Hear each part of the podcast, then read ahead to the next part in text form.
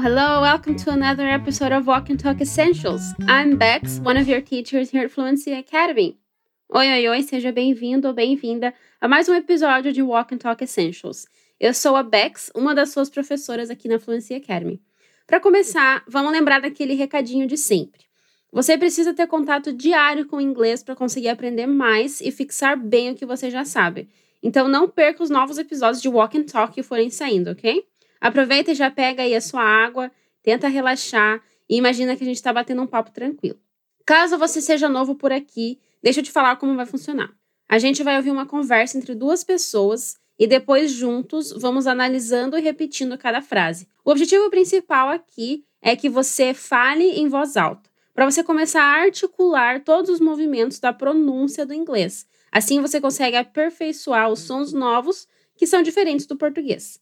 Então, para você aproveitar bem, você vai precisar soltar a voz e relaxar, porque ninguém está aí te julgando. E isso vai te ajudar bastante a melhorar a sua pronúncia e seu inglês como um todo. Então, toda vez que você ouvir esse som, quer dizer que é a sua vez de falar, beleza? O diálogo de hoje é entre duas amigas, a Daisy e a Nancy. Para começar, eu quero que você tente entender qual problema aconteceu na casa da Daisy. Se puder, feche os olhos para focar bem. Let's listen together. Do you know anything about plumbing? What gives? My faucet's leaking. So call the plumber.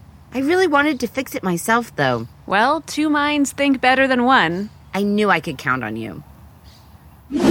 E aí, qual foi o problema? Alguma coisa estava vazando? Let's listen again. Do you know anything about plumbing? What gives? My faucet's leaking. So call the plumber. I really wanted to fix it myself, though. Well, two minds think better than one. I knew I could count on you. Ah, antes de tudo, se você quiser ler esse diálogo e saber mais sobre os termos que a gente vai ver hoje, é só acessar o nosso portal fluencytv.com, ok? Let's get started. A Daisy começa perguntando o seguinte: Do you know anything about plumbing? Que significa, você sabe alguma coisa sobre encanamento? Repete comigo. Do you know? Do you know? Do you know, então, significa você sabe? Então, como eu pergunto, você sabe? Do you know?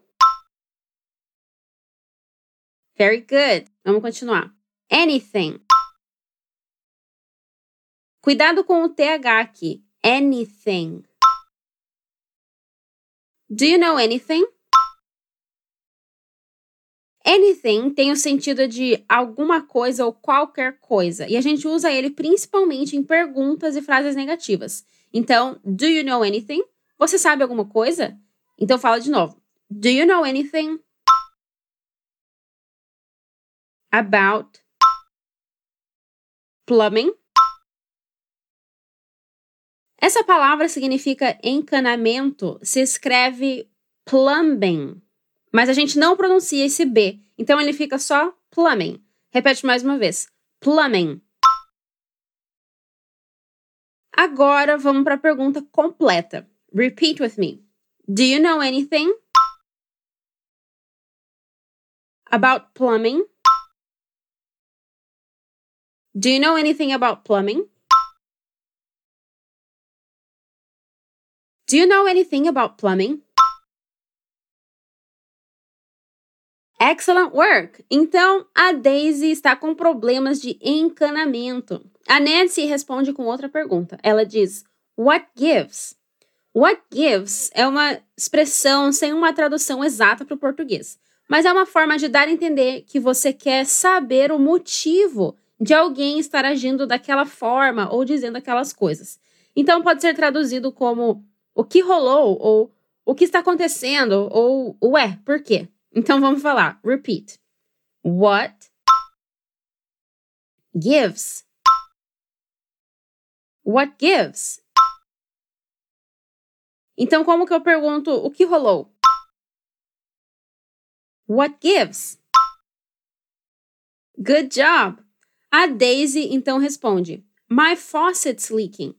Faucet é torneira e leaking significa vazando, do verbo leak, vazar. Repete comigo. My faucet is leaking. My faucet's leaking. My faucet's leaking. Agora a gente sabe o problema que aconteceu com a Daisy. E a Nancy responde: So call the plumber, que significa então chame o encanador ou então ligue para o encanador. O verbo call pode ter vários sentidos, mas os mais comuns são esses de chamar ou telefonar. Fala comigo. So, call the plumber. So call the plumber. Plumber, encanador, também é escrito com um B que a gente não pronuncia. Então a gente escreve plumber e diz plumber. Então vamos falar de novo. So call the plumber. Very good. Agora a resposta da Daisy tem algumas expressões muito interessantes. Ela diz assim: I really wanted to fix it myself, though. Esse though tá no final e ele tem o sentido de mas ou no entanto. Então a gente pode traduzir essa frase como: Mas eu realmente queria consertar ela sozinha. Ou, mas eu queria muito consertar ela sozinha. Repeat. I really wanted to fix it. I really wanted to fix it myself, though. I really wanted to fix it myself, though. Quando eu digo que quero fazer algo myself, quer dizer que eu quero fazer aquilo sozinha ou por conta própria. Então, I wanted to fix it myself. Eu queria consertar sozinha ou eu queria consertar por conta própria. Eu posso dizer também, por exemplo, I want to do it myself, que seria eu quero fazer sozinha ou eu quero fazer por conta própria. Então, como eu digo, eu quero fazer por conta própria. I want to do it myself. Awesome work! Vamos voltar para a frase. Say it with me. I really wanted to fix it myself, though. I really wanted to fix it myself, though.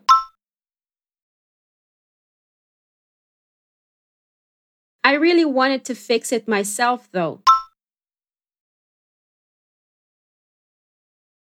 Nice! Do you think Nancy will accept it? Você acha que a Nancy vai aceitar?